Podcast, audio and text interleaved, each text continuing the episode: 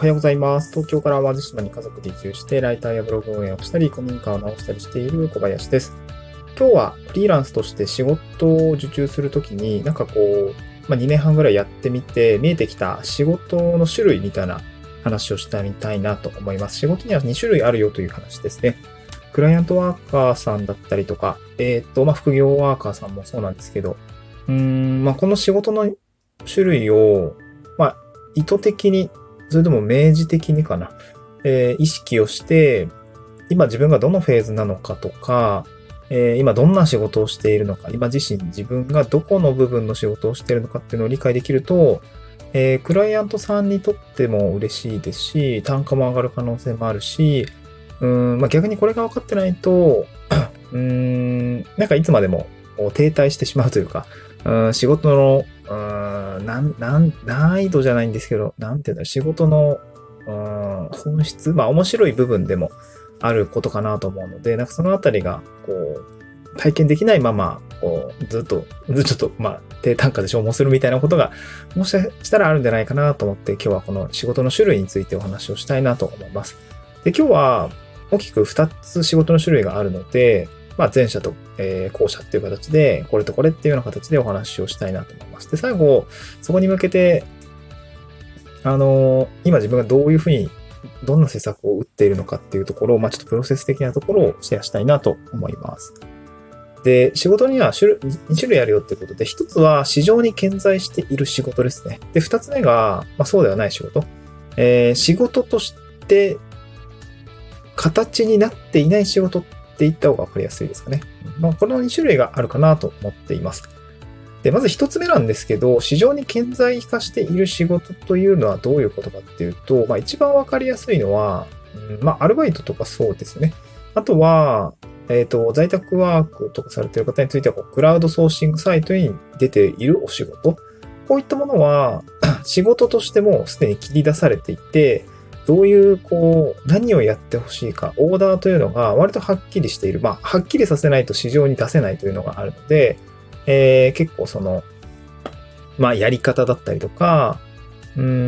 ん、進め方だったりとか、まあ、あとフォーマット、成果物のイメージみたいのがある程度はっきりをしているようなものが市場には出ていますね。まあ、そうしないと市場に出せないので、クラウドソーシングにお仕事登録するのに、何やってほしいか決まってないと入力できないので、あのー仕事として形ができているもの、形ができていると成果物が分かって、成果物が分かると、そこに何が必要なのか、労力の、まあ、規模感っていうのが分かって、で、そこにはコスト感が出てきて、じゃあこれいくらでやってくださいみたいのが、えーある程度形になっているかなと思います。なので、受ける側、まあ出す側も費用感はわかるし、受ける側もこれをやったらこれこれいくらになるっていうのが見えている状態なので、まあある程度まあフェアな、うーん、まあ市場に、まさに市場原理で、えーこの仕事やってほしい人、そして仕事をやりたい人っていうのがマッチングして、えー仕事って、まあ人が関わって進んでいくと思うんですけど、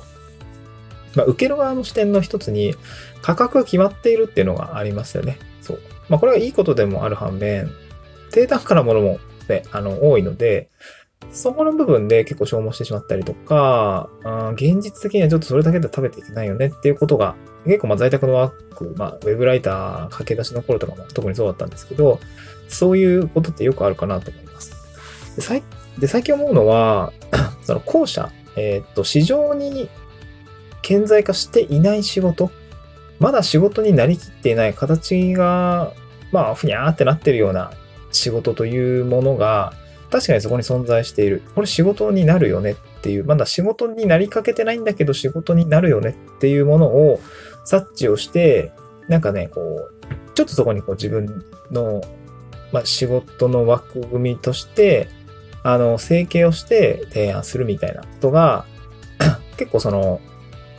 目につくというか、なんか目につくって言い方あれだね。悪いことみたいなんだけど、うん見えてきたというか、あ、これはこうしたら仕事になりそうだぞっていうことが、えーある程度、うん、なんか匂いを、ちょっと匂う、匂うようになってきた。違う、匂うようになってきたというか、かか匂いを嗅ぎ分けれるようになってきたというか、なんかそんな感覚があるので、ちょっとこの話をしたいんですけど、えっと、まあ、直営業をしたりだったりとか、かあの、まあ、関係性がある状態、例えばコミュニティもそうだし、えー、っと、あとは既存のクライアントさんでも、うんと、状況を見て、こういう案件とか、まあ、ウェブライティングだと、まあ、な、例えばワードプレスの入稿まで巻き取れそうだぞとかであれば、ご提案した方がいいと思うし、あと、そうですね。まあ、コミュニティとかだと、うーん、なんか活動を外から見ていて、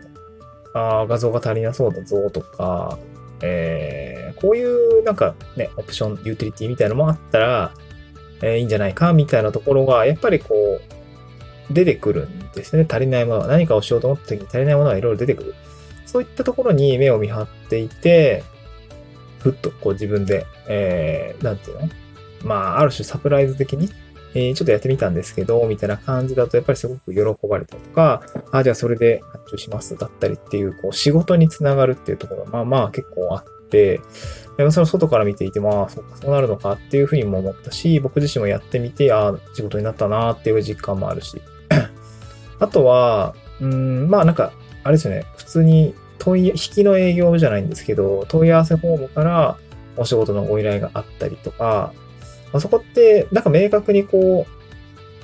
あれだと思うんですよ。その、まあ、そのプッシュ型の営業と、また、プル型の営業って 2種類またあると思うんですけど、まあ、その、コミュニティだったりとか、えー、既存のクライアントさんだったりとか、いろいろこう関係性がある状態で様子を見ながら、えー、自分からプッシュ型で提案する。まあ、お仕事になりきっていないものを、まあ、その空気感とか、形になっていないものを、ちょっと自分の中でこう形作って、こういう、まあ、枠組み、スキームでお仕事ってやったらいいんじゃないですかね。とりあえずやってみたんですけど、どうですか？みたいなことは、全然、そのプッシュ型としてあるんだけども、もう一つ、プル型の営業として、うーん、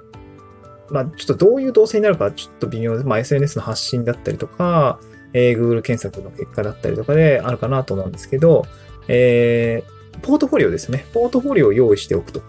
で、ポートフォリオをしっかり作って、こんなことができる。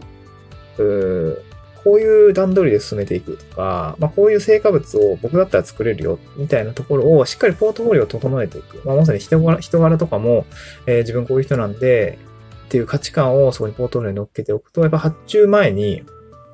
まあ、発注視点で言うと、発注前ってやっぱ不安だと思うんで、いや、この人に発注して大丈夫だろうかってことがあるので、やっぱポートフォリオサイトに人柄だったりとか、成果物、まあ、そしてできること、スキル感だったりとか、っていうところを、まあ、あと価値観ですよね。なんかそういったものをどんどんどんどんしっかり落とし込んで見えるような状態にしておくと、で、まあ、案にこう、こういう価値観ですとか、こういう仕事の仕方でいけますとか、っていうところがある程度こう早期できるような状態に持っていく。と、まあ、引きの営業でも、ある程度こう、その辺は抱えてるモヤモヤみたいのが、勝手にこう、クライアント側、発注者側が、まあなんかこう、この人だったらこういう感じで仕事にしてくれるんじゃないかな、みたいな。ああ、なるほど。この人が言っていることとか、考えてる価値観に沿うと、まあ、なんかしてくれそう、なんとかしてくれそうみたいな、まあ想像をね、お仕事に、想像上の仕事として切り出してくれて、で、声をかけてくれるってこともあるかなと思っていたので、まあ、まさにこの、顕在化している仕事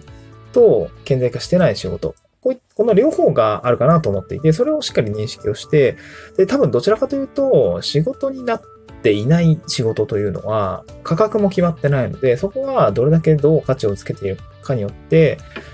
まあ、まあ、言い方的には自分の欲しい金額で仕事ができるような形でまあ仕事が落とせるような状況にもなり得るし、もちろんそこで、まあ折り合わなければ仕事にならないですけど、できないので、まあ交渉とか難しいかもしれないけど、多分クラウドソーシング出すよりは単価高いので、低単価で消耗するってことは比較的ないかなとは思います。うん、単価ね、値付けをしていって、まあ折り合わなければそこでご破産になるわけなので、まあリソースはそう、なんかね、低単価でめちゃくちゃ減るってわけはないですよね。まあなので、今日、ちょっとシェアした顕在化している仕事、クラウドソーシングサイトとか、まあ、それが別に悪いわけじゃないんですけど、クラウドソーシングサイトとかの、まあ、形になっている仕事ばかりではなくて、世の中には仕事にとして顕在化してないもの、市場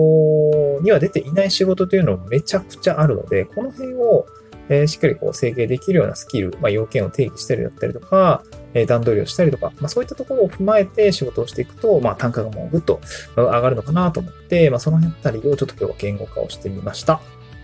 はい。えー、まあ、今後も僕自身、こういう後者の仕事って結構、まあまああるかなと思うので、このあたりをしっかりとまた、あーまあ、ノウハウとしても落とし込めるように情報と発信もしつつ、えー頑張っていきたいなと思いました。はい。今日も聞いてくださってありがとうございました。はい。また次回の収録でお会いしましょう。バイバイ。